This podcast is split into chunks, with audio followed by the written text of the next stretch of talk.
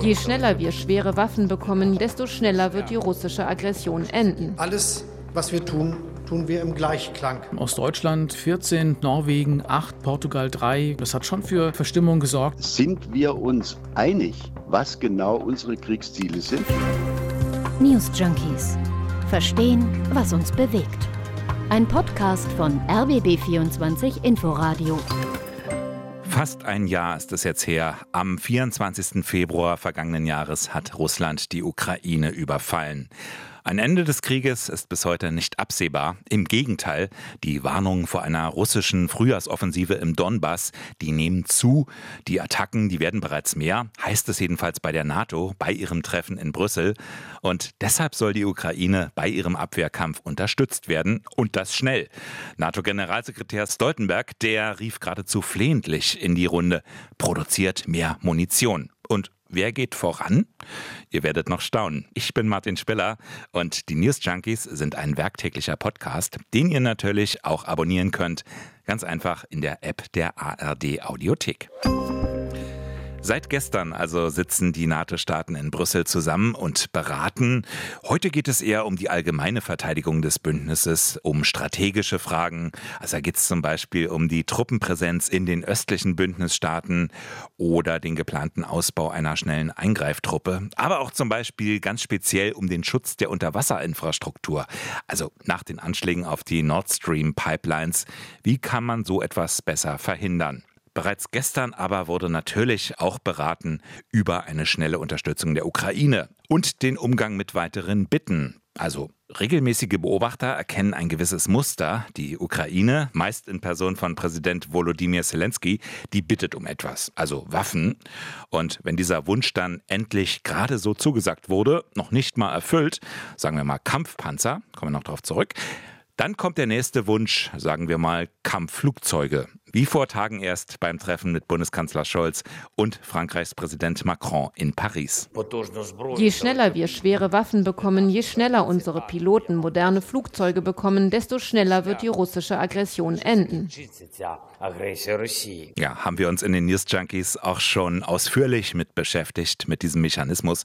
Zuletzt bei der Frage nach Kampfpanzerlieferungen könnt ihr natürlich jederzeit nachhören. Jetzt ist die Frage, lässt sich die NATO da unter Druck setzen, sich leichtfertig immer weiter reinziehen? Ich habe darüber gesprochen mit Alexander Göbel, unserem Korrespondenten bei der NATO in Brüssel. Natürlich ist es so, dass äh, Zelensky selber ja auch sagt, äh, ja, was wir hier tun äh, und tun müssen, das nervt wahrscheinlich auch viele und vielen kommt das auch maßlos vor. Kaum hat jemand Panzer zugesagt, kommen wir schon mit der nächsten Forderung nach U-Booten oder Kampfjets.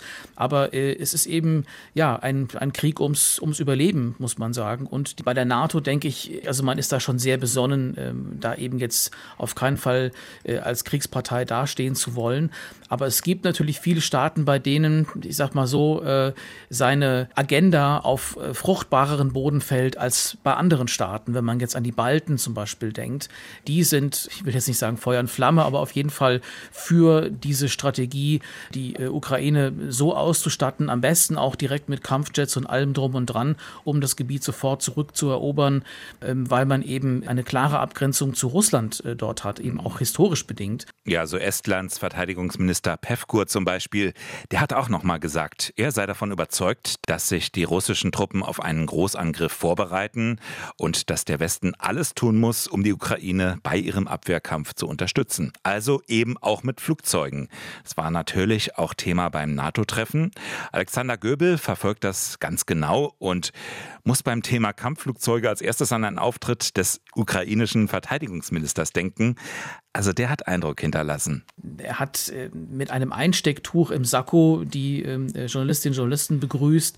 Da waren Kampfjets drauf und er hat dann so lächelnd in die Journalistengruppe gefragt, äh, schauen Sie mal, wo das, äh, wo das herkommt, dieses Einstecktuch. Wollen Sie auch sowas haben? Ja, ist gerade vom Himmel gefallen. Also das ist schon Wunschthema der Ukraine und da gibt es natürlich verschiedene Positionen ähm, hier bei der NATO. auf der einen Seite ähm, ja, die Balten und eben auch äh, Polen zum Beispiel, der polnische Verteidigungsminister Blaszczak, der ist da so ein bisschen vorgeprescht. Der hat gesagt, ja, eine Einigung über Kampfjets-Lieferungen an die Ukraine ist möglich. Äh, die Niederlande äh, schließen eine Lieferung von F-16 Kampfjets äh, an die Ukraine nicht aus. Also die Ukraine hat wohl bei den Niederlanden F-16 angefragt und man nimmt das dort äh, sehr ernst, heißt es, aber man stellt auch klar, dass es ein sehr komplexes Waffensystem ist. Und dann gibt es die eher zurückhaltende Seite, die, wie ich jetzt den Eindruck habe, auch die Debatte dominiert. Für Deutschland zum Beispiel sind Kampfjets überhaupt kein Thema. Gerade äh, Boris Pistorius, der deutsche Verteidigungsminister, der hat darauf hingewiesen, dass es bei Kampfjets jetzt nicht nur um Lieferungen ginge, sondern auch um die Ausbildung von Piloten. Das sei also alles andere als trivial und würde eben lang dauern. Immerhin geht Großbritannien dabei jetzt voran. Also die Ausbildung ukrainischer Soldaten, die soll im Vereinigten Königreich ausgeweitet werden. Laut Ministerpräsident Sunak sollen auch Soldaten für den Einsatz als Kampfjet-Piloten trainiert werden. Die Piloten, die sollen dabei in die Lage versetzt werden, auch von der NATO eingesetzte Jets zu bedienen. Was ich mich frage, wie konkret orientiert am Bedarf sind eigentlich die Forderungen Zelenskis? Also ist das einfach nur die Logik, dass nach Kampfpanzern auch Kampfflugzeuge kommen müssen, also so als nächste Stufe? Oder gibt es auch einen konkreten Bedarf? Also anders gesagt, was will die Ukraine denn gerade mit Kampfflugzeugen? Inwieweit wären die militärisch auch nützlich? Das habe ich Alexander Göbel gefragt. Der sieht aber schon einen militärischen Sinn. Russland hat noch einen großen Teil seiner Luftwaffe und hat ja diese Flugzeuge bisher nur wenig eingesetzt in der Ukraine über ukrainischem Luftraum wegen der äh, dort noch guten Flugabwehr. Mhm. Und wenn jetzt aber die Munitionssorgen dazukommen, weil ja die Ukraine sehr viel mehr äh, Munition verfeuert, als in den westlichen äh, Staaten nachproduziert wird, wenn jetzt auch noch Engpässe da dazukommen beim Nachschub, dann ist es für die Ukraine natürlich ein Problem. Deswegen ruft sie nach Jets, auch um eben mit Panzern, Artillerie im Verbund äh, mhm. kämpfen zu können und Gebiete vielleicht auch zurückzuerobern. Ich habe nur den Eindruck, dass mit den Jets wäre einfach ein mega Kraftakt für die NATO. Ich kann mir das gerade nur sehr schwer, schwer vorstellen. Und deswegen ja auch diese Verlautbarungen, wir konzentrieren uns auf die zugesagten Systeme, um das in die Gänge zu kriegen, äh, bevor diese Frühjahrsoffensive mit Russland wirklich beginnt, äh, was ja den Verteidigungsministern hier auch große Sorgen macht. Also das Thema Kampfflugzeuge, das ist nicht komplett vom Tisch. Weder NATO-Generalsekretär Stoltenberg noch der deutsche Verteidigungsminister Boris Pistorius, die wollten das so komplett ausschließen. Das findet zum Beispiel Wolfgang Ischinger, der frühere Leiter der Münchner Sicherheitskonferenz, der findet es auch richtig so. Wir sollten möglichst alles vermeiden, was der russischen Seite zusätzliche Sicherheit für die eigene Planung bietet. Und äh, aus dieser ganz einfachen Überlegung heraus äh, plädiere ich dafür, dass man am besten öffentlich zumindest gar nichts ausschließt. Ob man dann am Schluss Kampfflugzeuge liefert, ist eine zweite Frage. Aber für die gegenwärtige Diskussion bin ich der Meinung, äh, man sollte gar nichts ausschließen. Wir haben ja im Laufe des letzten Jahres erlebt, dass manchmal von den einen oder anderen auch aus der deutschen Regierung äh, rote Linien gezeichnet wurden. Also das und das liefern wir, aber schwere Panzer liefern wir nicht. Jetzt machen wir es doch. Deshalb nichts ausschließen, so Wolfgang Ischinger im RBB 24 Inforadio. Wir reden schon über die Flugzeuge. Man könnte aber eventuell auch erstmal die Waffen liefern, die man schon längst versprochen hat. Das gilt für den Schützenpanzer Marder. Das gilt aber auch für die zugesagten Leopard-Kampfpanzer. Und da sieht es nicht so rosig aus. Das räumt selbst Verteidigungsminister Pistorius ein. Bisher stünden nämlich nur 17 moderne Leopard 2 bereit, 14 aus Deutschland sowie drei aus Portugal. Norwegen will noch was liefern und Polen auch, allerdings ältere Leopard 2 Versionen. Und mit denen wiederum gibt es nun offenbar auch noch Probleme. Pikant, denn gerade die polnische Regierung, die hatte im Vorfeld Druck auf Deutschland gemacht, doch endlich Panzer zu liefern. Ob er dafür Verständnis habe, wurde der Bundesverteidigungsminister gefragt. Und seine Antwort lautete, da ich mich hier ja auf diplomatischem Parkett bewege, würde ich sagen, wenig. In den ARD-Tagesthemen meinte er dann gestern. Naja, das ist äh, ein klein bisschen enttäuschend, zumal ja die Stimmen sehr laut waren und Deutschland äh, als Verhinderer dargestellt wurde. Äh, das war nicht so, das haben wir immer betont und das habe ich auch in Rammstein gesagt. Und schon in Rammstein habe ich darauf hingewiesen, dass es eben nicht so ein geschlossenes Bild gibt. Auf der einen Seite alle die liefern wollen oder auf der anderen Seite nur Deutschland, die das, dass das verhindert. Dem war nicht so, dem ist bis heute nicht so. Jetzt kommt Bewegung rein. Wir haben inzwischen Äh, bei den äh, zwei A4 äh, mindestens ein Bataillon beisammen und bei den A6ern arbeiten wir dran. Es, es, trägt sich allmählich zusammen, aber es hätte ein klein wenig schneller gehen können und ich hoffe, das nimmt jetzt noch Fahrt auf. Ja, und ganz ähnlich auch Bundeskanzler Olaf Scholz. Wir bemühen uns jetzt, dass viele andere, die sich in der Vergangenheit ja gemeldet haben, jetzt diesen Finger aufzweigen, auf äh, praktische Taten folgen lassen. Ja, weitere Zusagen gibt es aber offenbar nicht. Ähm, dafür Absagen aus Finnland und Dänemark. Geplant war eigentlich der schnelle Aufbau von zwei Bataillonen zu je 30 Panzern. Das wird wohl nichts. Da muss er das Vorgängermodell herhalten, der Leopard 1. Beruhigend ist bei all dem, dass wir mit dem Leo 1A5 äh, noch etwas in petto haben, und zwar in stattlicher Stückzahl. Da werden wir bis zum ersten Quartal 2024 unter Beteiligung vieler Länder auf drei Bataillone circa kommen, also auf eine ordentliche bis zu vier Bataillone. Damit kann man dann auch schon was anfangen. In der Summe gibt es dann einiges, was eingesetzt werden kann und das ist gut für die Ukraine. Ja, immerhin, die Bundeswehr, die hat laut Verteidigungsministerium schon damit begonnen, ebenso übrigens wie Polen, ukrainische Soldaten am Leopard 2 schon mal auszubilden. Das teilte das Verteidigungsministerium in Berlin mit. Die Ausbildung an der Panzertruppenschule in Munster, die soll demnach bis Ende März abgeschlossen sein. Und bis dahin will die Bundesregierung der Ukraine auch die zugesagten Kampfpanzer übergeben.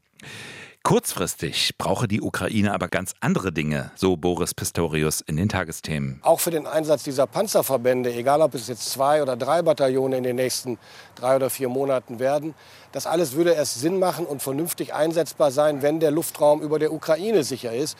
Und dazu bedarf es Stärkung der Luftverteidigung und Munitionsnachlieferung in Beständigkeit. Ja, und das ist ein Problem. Derzeit nämlich verschießen die ukrainischen Streitkräfte mehr Munition, als aktuell nachgeliefert werden kann, deutlich mehr sogar, ist natürlich auch eine Folge der ganzen Waffenlieferungen. Ein gewaltiger Mangel, weshalb NATO-Generalsekretär Jens Stoltenberg darauf drängt, dass die Mitgliedstaaten bei der Industrie mehr Munition bestellen und dass die Fabriken ihre Produktionskapazitäten erweitern.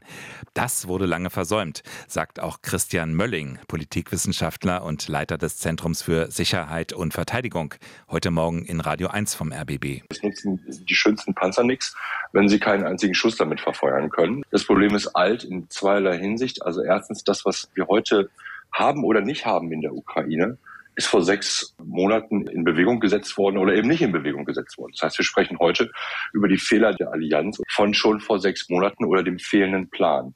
Das Problem Munition ist allerdings noch viel älter. Das gab es schon lange vor dem 24.02.2022.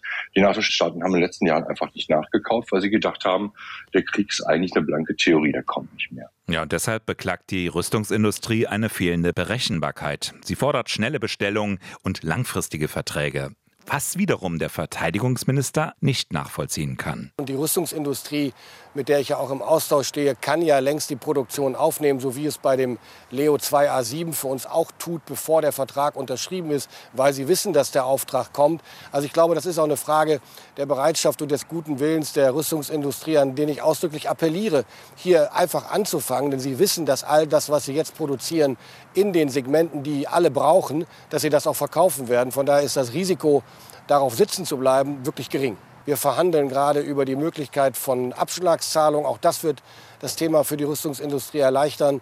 Wir kommen an rechtlichen Vorgaben nicht schneller vorbei. Wir geben Gas. Die Rüstungsindustrie weiß, dass wir und dass die anderen äh, Partner in der NATO und in der Europäischen Union verlässliche Kunden sind. Also kann produziert werden und abgenommen wird dann auch. Immerhin, die Bundesregierung, die hat bereits neue Geschosse für den Flugabwehrpanzer Gepard geordert. Das deutsche Unternehmen Rheinmetall steigt dafür extra wieder in die Herstellung ein. Ein starkes Signal auch an die Bündnispartner, findet unser Korrespondent Alexander Göbel.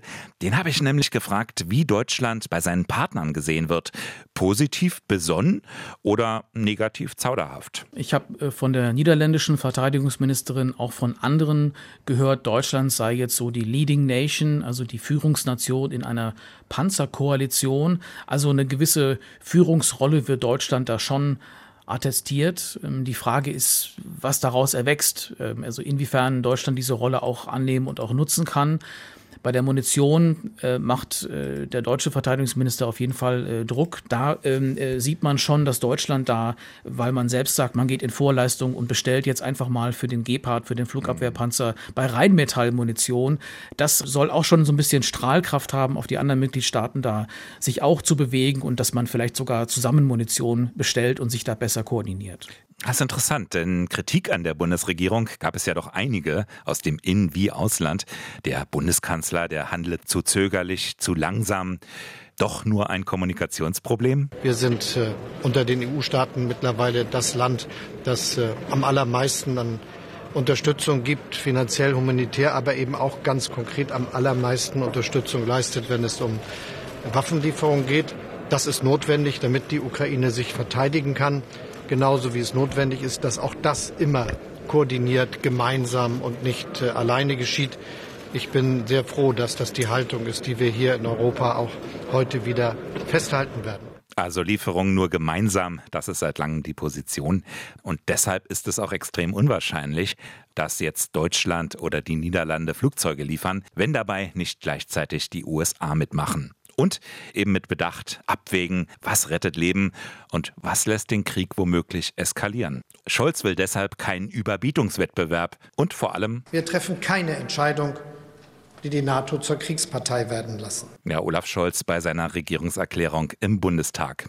Die NATO darf nicht Kriegspartei werden. Aber was passiert, wenn sie Schritt für Schritt immer weiter in die Verantwortung gezogen wird? Wird sie dann doch Kriegspartei? Steht sie dann noch zusammen?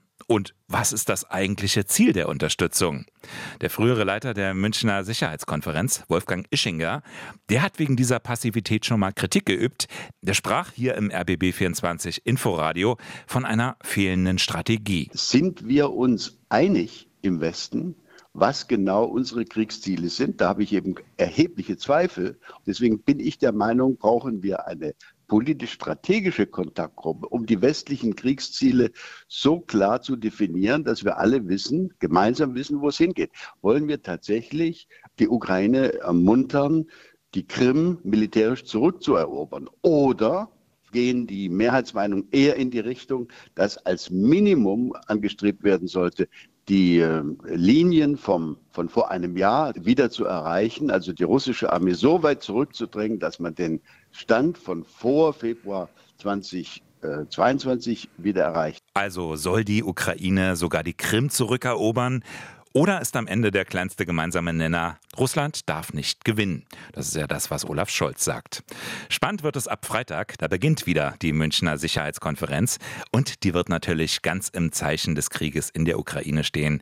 Wie kann man verhindern, dass der noch jahrelang weitergeht? Ein Abnutzungskrieg mit immer größeren Opferzahlen. Das will wohl niemand. Die Frage ist aber, was ist der richtige Weg? Die geht auch raus an euch. Wie immer, eure Meinung gerne per Mail an newsjunkies.rbb24inforadio.de. Morgen die nächste Ausgabe endlich wieder zu zweit. Christoph Schrag wird dann mit dabei sein. Ciao. News Junkies. Verstehen, was uns bewegt. Ein Podcast von RBB24 Inforadio. Wir lieben das Warum.